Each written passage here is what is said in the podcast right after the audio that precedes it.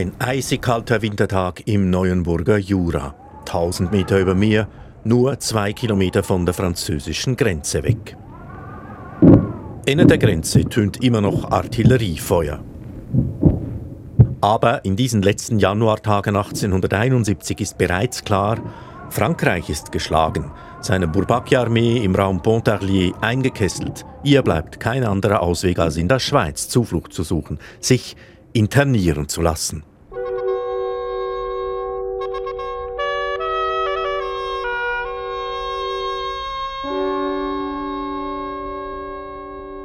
Die preußisch-deutschen Truppen sind die Sieger im Krieg, der so vieles neu ordnet in Europa. Die deutschen Fürstenstaaten vereinigen sich zum Nationalstaat unter dem preußischen König Wilhelm, der zum ersten deutschen Kaiser wird. Für Frankreich bedeutet die Niederlage das Ende des Kaiserreiches von Napoleon III. Und für den damals noch jungen Schweizer Bundesstaat ist die Internierung von fast 90.000 Bourbaki-Soldaten vor 150 Jahren eine immense Herausforderung, welche das Land bis heute prägt.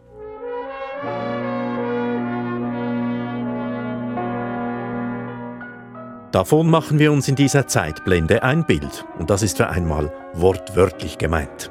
Ich bin Hans Ineichen. Wir zeichnen diese Sendung vor dem Purbaki Panoramagemälde in Luzern auf – Geschaffen hat es 1881 der Genfer Maler Edouard Gastre und sein Team, darunter auch der junge Ferdinand Hodler. Dieses Gemälde ist sagenhafte 112 Meter lang, 10 Meter hoch, kreisrund aufgehängt. Wer sich anschaut, steht mittendrin im Bild. Um sich herum wird in packenden, dreidimensional wirkenden Szenen gezeigt, wie die Bourbaki-Armee in Le Verrières im Val de Travers in diesen bitterkalten Tagen Anfang Februar über die Grenze kommt.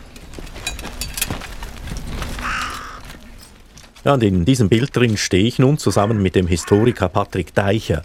Er hat die Internierung der Bourbaki-Soldaten erforscht und er kennt die Biografien vieler Akteure und Zeitzeuginnen, die auf dem Gemälde da vor uns abgebildet sind. Und Sie, die Sie uns zuhören, am Radio oder online via Podcast, können mit uns reinkommen in dieses Panorama. Das Medium Panorama gilt ja als Vorläufer der Kinos und ist unterdessen auch zur Inspiration geworden für neue mediale Trends und digitale Erzählformen. Im Internet gibt es das Burbaki Panorama zu sehen unter swiss-view.com slash 360 slash burbaki slash de. Patrick Deicher, wenn ich auf das Gemälde da vor uns blicke, dann fallen mir als erstes die endlosen Kolonnen von Soldaten auf, die da durch den Schnee gehen, in zerlumpten Kleidern, kraftlos habe ich den Eindruck, buchstäblich am Ende. Diese Bourbaki-Armee, benannt nach ihrem Kommandierenden General Charles Denis Bourbaki, war am Ende. In weiten Teilen war sie nicht mehr kampffähig, nicht mehr handlungsfähig, sie befand sich auf dem Rückzug. Teils hatten die Soldaten nicht mal Winteruniformen, sie bekamen wegen Materialmangel Schuhe mit Sohlen aus Karton für den Wintereinsatz. Und sie hatten einen kaum zu lösenden Auftrag. Sie wurden äh, losgeschickt, um die Festung Belfort zu befreien. Die Aktion misslang. Die Bourbaki-Armee musste sich zurückziehen Richtung Süden, was sie an die Schweizer Grenze führt. Dieser Rückzug wurde dann noch begleitet durch neue deutsche Einheiten, die letztlich diese Bourbaki-Armee an der Schweizer Grenze eingekesselt haben, festgeklammert haben und ihr kaum mehr Optionen ließen für weitere Aktionen. Eine Armee in Auflösung, also kann man sagen, das schildert uns gleich Jean-Célestin Salier. Wir sehen den kaum 20-jährigen französischen Soldaten aus Lyon hier auf dem Gemälde vor uns, wie er sich niederkauert, die Ausrüstung fallen gelassen in den Schnee. Total entkräftet macht es den Eindruck. Und eine Frau bückt sich zu ihm hinunter und pflegt ihn. Am 1. Februar 1871 überquere ich in einem unübersehbar langen, dicht gedrängten Zug von Soldaten die Grenze. Wir, meine Kameraden und ich, sind zwar noch beieinander, aber die Offiziere haben sich abgesetzt. Wir müssen dem Bahngeleise entlang stapfen, dann müssen wir Gewehr, Bajonett und Fleischvorräte abgeben. Ich bin einfach nur froh, in Sicherheit zu sein. Dieser junge Mann, Jean-Célestin Salier, steht stellvertretend für Tausende von Soldaten, die nach der Niederlage Frankreichs in der Schweiz Asyl fanden. Sicherheit wurde ihnen hier geboten, Asyl, wie man vielleicht heute sagen würde, Allerdings war es für diesen Soldaten nur ein vorübergehendes Asyl. Er hat die Schweiz nicht mehr lebendig verlassen und konnte nicht mehr nach Frankreich zurückkehren. Salier beschreibt auch, wie in seiner Truppe viele Offiziere von der Truppe sich absetzten, selbst Ambulanzoffiziere, die sich nicht um die Verletzten dieser Bourbaki-Armee kümmerten, sondern versuchten mit ihren Kutschen möglichst schnell über die Schweizer Grenze zu kommen. Und es wurde diesen Menschen geholfen, diesen heruntergekämpften, hungernden, oft kranken und an Erfrierungen leidenden oder auch sonst wie verletzten französischen Soldaten von weiten Teilen der Schweizer Bevölkerung. Wenn wir hinausschauen, sehen wir arme Menschen, die sich dahinschleppen, Pferde mit angefressenen Mähnen und Schwänzen, die in den Schnee fallen. Wir müssen helfen. Ich gehe hinaus mit einem Korb voll Brot. Vater und Mutter holen Soldaten in unser Haus. Das ist die damals siebenjährige Adele Amstutz. Sie war mit ihren Eltern aus dem Berner Oberland nach Le Verrières gezogen und hat die Internierung als kleines Mädchen erlebt dort. Ihre Schilderung, die wir eben gehört haben, die stammt wie die anderen Zitate in unserer Bildbegehung in dieser Zeitblende aus der App My Bourbaki Panorama, recherchiert und geschrieben von der Pädagogischen Hochschule Luzern. Auf dem Bild sehen wir das Mädchen mit prall gefüllten Körben, voll mit Esswaren für die französischen Soldaten. Das mag ein Klischee sein, aber alles in allem trifft es die Realität vor Ort sehr gut. Im Val de Travers empfing die Bevölkerung die Fremden an der Straße stehend, ausgestattet mit Brotkörben, Tabak und Zigarren. Anwesende Journalisten trugen die Botschaft direkt in die ganze Schweiz hinaus und prägten den Eindruck der hilfsbedürftigen und elendiglichen Truppen. Hilfstätige Frauen versorgten sie vorerst mit warmen Getränken und Brot und kümmerten sich um die Verwundeten und Kranken, unter denen zahlreiche erfrorene Füße hatten. Vielen Soldaten wurden die Schuhe ausgezogen, wurden die Lumpen abgenommen, die sie um die Füße gebunden hatten, und mit den Lumpen fielen auch gleich erfrorene Zehen ab. Jetzt kamen diese fast 90.000 Soldaten im Neuenburger und Badländer Jura über die Grenze, aber dort bleiben konnten sie nicht alle. Sie konnten nicht alle dort interniert, versorgt und untergebracht werden. Unmittelbar nach dem Übertritt mussten die französischen Soldaten möglichst schnell von der Grenze weggeschafft werden auch um nachrückenden Einheiten überhaupt den Zugang zu ermöglichen. Während Tagen transportierten die Bahnen Konvois von Internierten in die abgelegensten Gebiete der Schweiz. Die Soldaten wurden auf rund 200 Gemeinden verteilt, in beinahe allen Kantonen. Das Militärdepartement teilte zu, welcher Kanton wie viele Soldaten zu übernehmen hatte. Das erfolgte aber oft derart kurzfristig, dass die Vorbereitungszeit kaum reichte. Gehen wir ein Stück weit näher ran an einen dieser französischen Soldaten da auf dem Bild vor uns. Arsène Job, 24 Jahre alt. Er kommt aus einer Bauernfamilie aus der Region Paris. Und wir sehen ihn hier vor uns als Unteroffizier mit langem grauem Mantel und rotem Hut. Und in der App My Bourbaki Panorama sagt er, was mit ihm passierte nach dem Grenzübertritt bei Le Verrières. Nach kurzer Verpflegung marschieren wir, noch einigermaßen gesund, sechs Stunden lang nach Neuenburg weiter. Die Straße ist verstopft und wir frieren in unseren dünnen Mänteln und den Schuhen mit den schlechten Sohlen. Am Wegrand stehen Einheimische und bedauern uns, geben uns zu essen. Ich bin erleichtert, als wir in Neuenburg in einen Zug gesetzt werden. Wir kommen in einen Ort namens St. Urban und werden dort in einem ehemaligen Kloster untergebracht. Unterkunft in einem Kloster, das erinnert ja irgendwie fast ans Kirchenasyl, wie wir es auch heute immer mal wieder antreffen und wie es zu reden gibt, Kirchen, die notleidende Menschen aufnehmen. Die Sorge um notleidende Menschen war sicher ein Treiber, aber nicht speziell für die Kirchen. Die Kirchen haben sich nicht außergewöhnlich stark engagiert in der Hilfe, nicht mehr als die breitesten Bevölkerungsschichten. Allerdings wurden die Gebäude der Kirche genutzt für die Unterbringung der Soldaten, gerade auch hier in Luzern, zum Beispiel die Jesuitenkirche, in welcher in einer Nacht 1100 Soldaten untergebracht wurden und man mit großen Feuern in dieser wunderbaren Kirche drin die Soldaten dann einigermaßen gewärmt hat. Sie haben vorhin Journalisten erwähnt, die berichtet haben von dieser Internierung, vom Übertritt der Bourbaki-Armee. Aber Tonaufnahmen gibt es davon nicht. Es gab noch äh, keine Radiojournalisten, die hätten Reportagen machen können. Aber wir haben in der Schweizerischen Landesphonothek eines der ganz seltenen Tondokumente gefunden, in denen ein Schweizer erzählt, der den Übertritt eben erlebt hat, mit eigenen Augen gesehen hat. Das ist Auguste Jean-Jacquet, er war damals 17 Jahre alt und berichtete dann viel, viel später, 1940, als 86-Jähriger im Westschweizer Radio RSR. Je me rappelle bien, j'étais dans un état d'énervement complet. Je, je suis allé deux, trois jours après à Fleurier. Depuis les verrières, conduire un cheval un, un parent, j'ai compté 70 chevaux morts rien que depuis les verrières à Fleurier, au bord de la route. On ne les avait pas encore pu ramasser. Qu'il faisait très froid Très froid, une année très, un hiver très rigoureux. Nous étions allés ramasser des fusils que les Bourbaki avaient, avaient abandonnés. Auguste Jean-Jacques erinnert sich da, wie er wenige Tage nachdem die Bourbaki-Armee über die Grenze in die Schweiz gekommen war, von Le Verrières ins nahe Fleurier ging und auf diesen etwa acht Kilometern Distanz sage und schreibe 70 tote Pferde gesehen habe. Also auch die Bourbaki-Pferde, die waren geschwächt, nicht nur die Soldaten, es kamen Tausende von Pferden über die Grenze. Es kamen Tausende von Pferden über die Grenze, insgesamt über 11.000 Pferde, die in der Schweiz untergebracht werden mussten, oft in sehr schlechtem Zustand. Die haben sich gegenseitig die Pferdeschwänze abgekaut, hatten nichts mehr zu essen, haben bei ganzen Zäunen das Holz durchgebissen, einfach damit sie was zu kauen hatten. Und das Unterbringen dann dieser über 11.000 Pferde hat eine eigene logistische Herausforderung erzeugt. Interessant ist, dass in der Zeit in der Schweiz gerade ein Mangel an Pferden bestand. Und so wollten die Schweizer Bauern natürlich auch wieder ihre Stelle auffüllen und haben versucht, die Pferde der französischen Bourbaki-Armee zu kaufen. Wir haben auch auf dem Bild eine solche Szene, wo dieser Verkauf des Pferdes gezeigt wird, wie er an verschiedenen Orten offenbar stattfand. Sehr zur Enttäuschung der französischen Seite. Die französische Regierung war keinesfalls erfreut, dass die Schweiz versucht hat, Pferde zu verkaufen. Sogar eine offizielle Auktion, die der Bund angesetzt hat, musste wieder abgeblasen werden weil die französische Armee intervenierte und sagte, wir brauchen diese Pferde nachher wieder. Das waren ausgebildete Armeepferde, eigentlich ein teures Gut und man wollte nicht, dass die einfach an Bauern weiterverkauft werden. Dieser Maler Eduard Castro, der dieses Bild gemalt hat mit seinen Leuten zusammen, der war übrigens als Rotkreuzhelfer mit dabei im Val de als die Bourbaki-Soldaten kamen, hat also viele der hier gemalten Szenen selber erlebt. Andere hat er sich wohl zunächst im Kopf ausgemalt mit historisch belegten Fakten untermauert, bevor er sie dann auf die Leinwand brachte.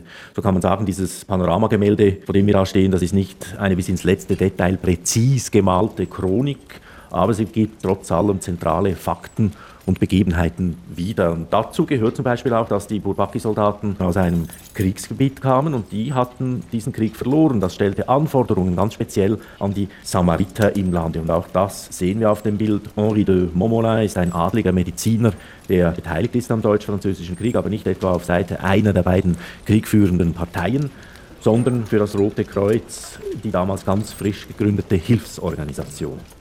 Bittere Kälte und Platzmangel zwingen uns, die Kranken nahe zusammenzulegen. Dadurch stecken sie sich leicht an. So sind die meisten Patienten nicht Kriegsverwundete, sondern an Pocken, Typhus, Ruhr und Hirnhautentzündung erkrankt. Ja, Henri Momolin und seine Aussagen über ansteckende Krankheiten, die wir da eben gehört haben, die zeigen, das war ein Megaproblem damals bei der Internierung. Die Schweiz war sich bewusst, dass da auch Soldaten mit ansteckenden Krankheiten in die Schweiz kommen würden. Deshalb war vorgesehen, dass an der Grenze medizinische Kontrollen durchgeführt würden, was natürlich angesichts der Menge von beinahe 90.000 Soldaten, die in drei Tagen über die Grenze strömten, schlicht nicht durchführbar war. Das heißt, die Kranken wurden dann auch über die ganze Schweiz verteilt und das hat zum Teil dann auch dazu geführt, dass eben ansteckende Krankheiten sich ausbreiten konnten. In Neuchâtel beispielsweise kam es dazu, dass ein ganzes Quartier durch Typhus verseucht wurde. Es war aber zum Glück jetzt bei dieser Krankheit, bei Typhus, eher die Ausnahme. Glücklicherweise hat sich Typhus nicht in der ganzen Schweiz ausbreiten können. Die Krankheiten haben ihre Opfer gefordert. Allein im Kanton Bern beispielsweise erkrankten 2700 Menschen, wovon ungefähr 500 an solchen ansteckenden Krankheiten starben. Die Internierung der Bubaki-Armee spielte sich ja in den Jahren ab, in denen das Rote Kreuz gegründet wurde. Und es war eine große Bewährungsprobe für die junge humanitäre Organisation. Welche Rolle spielte es, das Rote Kreuz, bei dieser Internierung? Das Schweizerische Rote Kreuz startete gleich zu Beginn des Deutsch-Französischen Krieges einen Aufruf an die gesamte schweizerische Bevölkerung, appellierte an patriotische Gefühle, dass doch in den Kantonen Hilfskomitees gebildet würden, die sich der Schweizer Wehrmänner annehmen sollen, die während des Deutsch-Französischen Krieges an die Grenze delegiert wurden, um bewaffnet die Neutralität und die Sicherheit der Schweiz sicherzustellen. Zu diesem nationalen Engagement mit Fokus auf die Schweizer Wehrmänner kam dann natürlich auch ein internationales. Das Schweizerische Rote Kreuz hat zusammen mit elf weiteren Rotkreuzgesellschaften von neutralen oder zumindest nicht am Krieg beteiligten Ländern dann auch internationale Hilfsaktionen gestartet. Man hat einerseits Hilfsgüter gesammelt und in die Kriegsgebiete geschickt. Man hat aber auch Personal rekrutiert, das bereit war, freiwillig in die Kriegsgebiete zu gehen und dort Sanitätsdienst zu leisten. Diese internationale Aktion wurde auch von der offiziellen Schweiz noch unterstützt. Der Bund hat äh, auf Bitte des schweizerischen Generals Herzog auch Schweizer Sanitätsoffiziere rekrutiert, die bereit waren, freiwillig im Kampfgebiet Sanitätsdienst zu leisten. Allein im Jahr 1870 wurde ein solcher Dienst mit 146 Ärzten und 40 Medizinstudenten auf beide Kriegsparteien verteilt geleistet. Der Bund hat sehr darauf geachtet, dass beide Kriegsparteien da gleich behandelt wurden. Reden wir über die Waffen, welche die Bourbaki-Soldaten bei sich hatten. Das waren riesige Mengen. Heinrich Meyer, der war Major im Entlebucher Bataillon 66, das auch an die Grenze geschickt wurde. Und der sagte dazu, ich lasse durch meine Leute die über die Grenze tretenden Soldaten in drei Kolonnen trennen, damit die Entwaffnung schneller vor sich geht. Viele Soldaten werfen die Gewehre einfach weg. Andere wollen sich nicht freiwillig entwaffnen lassen. Da braucht es schon mal eine Entlebucher Faust. Ja, was geschah mit den Waffen, die man in der Schweiz den Franzosen abgenommen hat? Diese Frage hat sich die Schweiz auch gestellt. Die Masse war unvorstellbar. Es kamen alleine 285 Geschütze in die Schweiz, 1200 Kriegsfuhrwerke, 76.000 Blankwaffen, also Säbel, Seitengewehre, 73.000 Handfeuerwaffen, die man auf Haufen angesammelt an der Grenze dann vorgefunden hat. Diese Waffen irgendwie kontrollieren zu können, wurde zur großen Herausforderung. Man hat sie in zentrale Depots in mehreren Städten verbracht, wo sie dann untergebracht wurden. Die große Zahl an Geschützen hat man zum Beispiel in Yverdon und Colombier auf dem Feld abgestellt. Es gibt davon Fotos, die eindrücklich zeigen, wie dort kaum überschaubare Mengen an Kriegsmaterial auf diesem Feld aufgestellt waren. Ein Großteil dieser Ausrüstung verblieb länger in der Schweiz als die Soldaten. Während die Soldaten nach sechs Wochen zurückkehren konnten, behielt die Schweiz einen Großteil der Ausrüstung zurück, bis Frankreich zumindest einen Teil der der Schweiz entstandenen Kosten gedeckt hatte. Drehen wir uns um ein paar Grad und blicken ein wenig in eine andere Richtung hier in diesem Rundbild. Ich sehe da einen dunkelhäutigen Soldaten, der sitzt auf einem toten Pferd eine Tasche hat er umgehängt, ein paar Gegenstände seiner Ausrüstung liegen um ihn herum. Das ist Abdelkader Ben Gastroy aus Algerien. Wie kommt er in die eisige Kälte des Neuenburger Juras? Er ist Mitglied einer der Einheiten aus den französischen Kolonialgebieten in Nordafrika. Anerkannte Eliteeinheiten, die sich einen überaus guten Ruf erworben haben, was beispielsweise dazu führte, dass auch im amerikanischen Bürgerkrieg solche Einheiten gebildet wurden in Anerkennung der Kriegsverdienste dieser französischen Einheiten aus Nordafrika. Und von Abdelkader Ben Gastroy wissen wir, dass er in Luzern Unterschlupf fand während der Internierung. Dort werden wir bestaunt. Manche Leute sind neugierig, sprechen mich an und freuen sich, dass ich Französisch spreche. Wir haben ja einen anderen Glauben als die Menschen in diesem Land. Als die ersten Kameraden starben, durften wir sie gemäß unserem Brauch auf dem protestantischen Friedhof bestatten. Ist da ein eigentlicher Kulturaustausch zustande gekommen zwischen der Schweizer Bevölkerung und den Fremden aus Frankreich oder von noch weiter her eben aus Algerien? Ein solcher Austausch ist ganz sicher zustande gekommen. Allerdings musste die Schweizer Bevölkerung sich erst etwas überwinden, um überhaupt auf diese internierten Soldaten auch zuzugehen. Nicht alle Schweizerinnen und Schweizer waren begeistert, dass jetzt plötzlich drei Prozent mehr Köpfe in der Schweiz waren. Leute aus fremden Gebieten, die man nicht kannte, die aus dem Krieg kamen, die, vor denen man auch irgendwo Angst hatte. Dazu kam, dass insbesondere in der Deutschschweiz die deutsche Kriegspropaganda ihre Spuren hinterlassen hatte.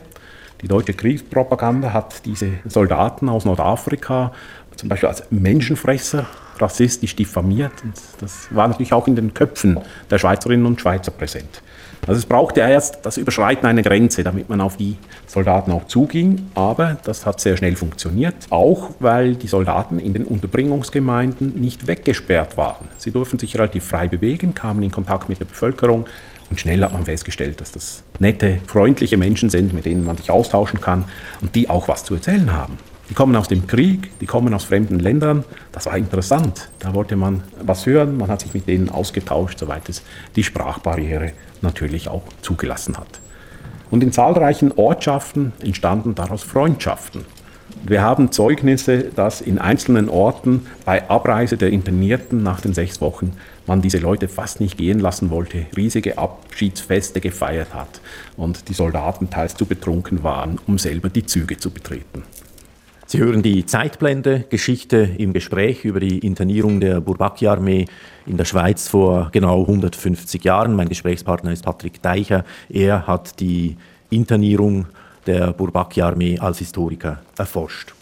Ich möchte jetzt, Patrick Deicher, die Internierungsregeln, sagen wir dem mal so, genauer anschauen. Die wurden ganz kurzfristig erst ausgehandelt in der Nacht vom 31. Januar auf den 1. Februar zwischen Gesandten des französischen Generals Justin Clinchon und dem Schweizer General Hans Herzog.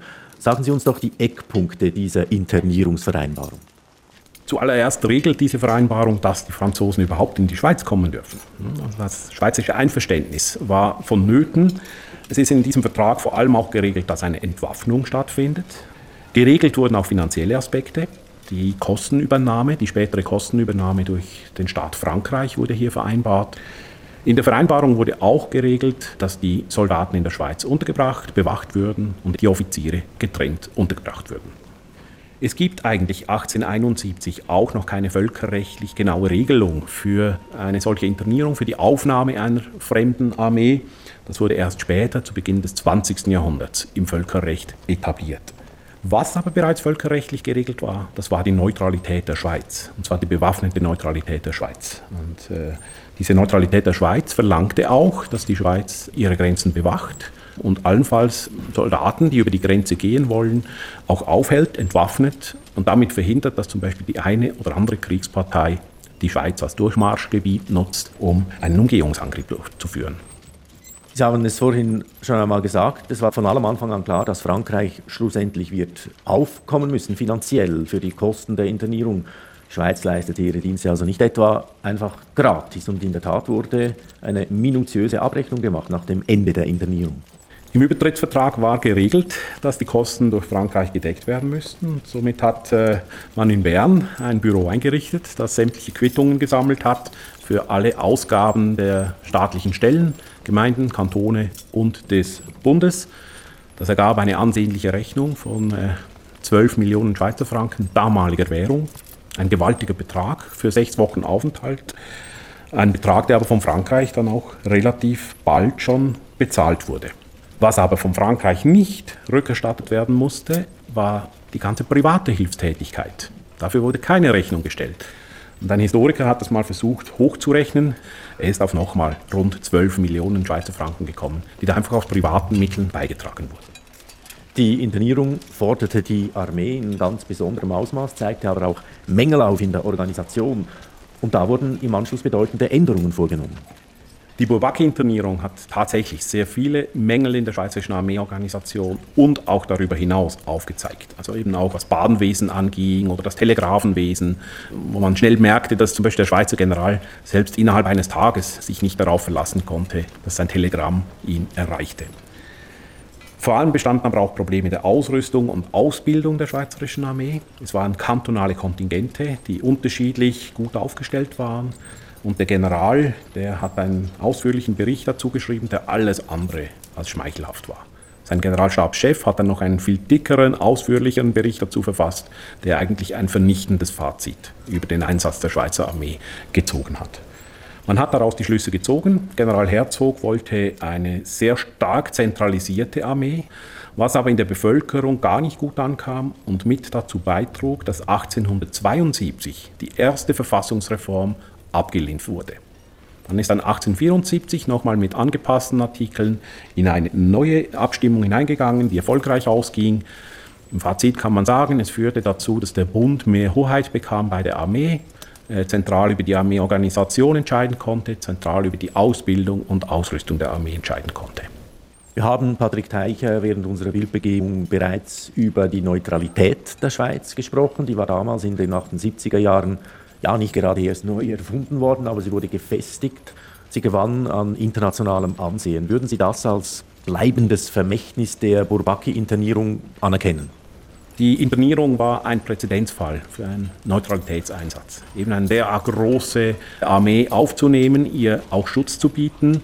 Und das hat dann auch die Neutralitätsdiskussion in der Schweiz entsprechend geprägt. Die Schweizer Neutralität hat mit der Bourbaki-Internierung einen besonderen Anstrich erhalten, nämlich den Anstrich der Humanität und des Anbietens von Schutz für andere.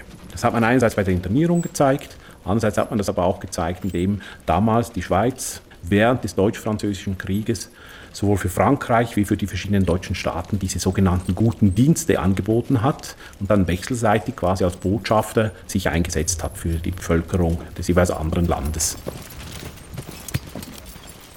Danke, Patrick Deicher. Der Luzerner Historiker war mein Gesprächspartner in dieser Zeitblende über die Internierung der französischen Bourbaki-Armee in der Schweiz vor 150 Jahren. Aus diesem Anlass zeigt das Bourbaki-Panorama übrigens eine Sonderausstellung mit dem Titel Über Grenzen, Neugier, Hoffnung, Mut. Sie setzt sich mit Grenzsituationen im heutigen Alltag auseinander. Danke für Ihr Interesse, sagt Hans Ineichen.